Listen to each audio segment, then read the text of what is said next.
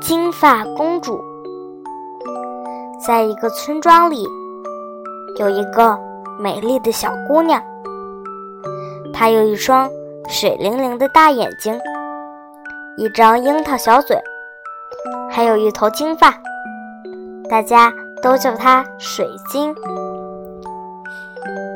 有一天，国王要选一个姑娘当公主，水晶也参加了竞选。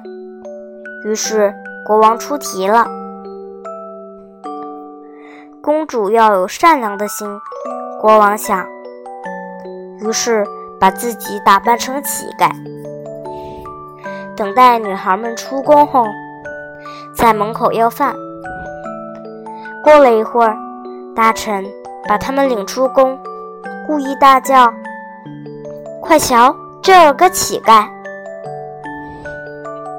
大部分女孩们都嘲弄他，欺负他。可是谁知道，这可是个一国之主啊！只有水晶掏出一些铜币给了乞丐。乞丐接住钱，问：“姑娘，你叫什么名字呀？”我一定会报答你的，老伯伯。我叫水晶，您不用报答我，这是我应该做的。他回答后，跟着大臣走了。公主还得自立自强。国王说，于是便把他们安顿在宫中最破旧、故意搞得最乱的房间里。第二天一大早。女孩们都来抱怨了。女国王看看四周，心想：“水晶儿怎么没来？”便去房间里找她。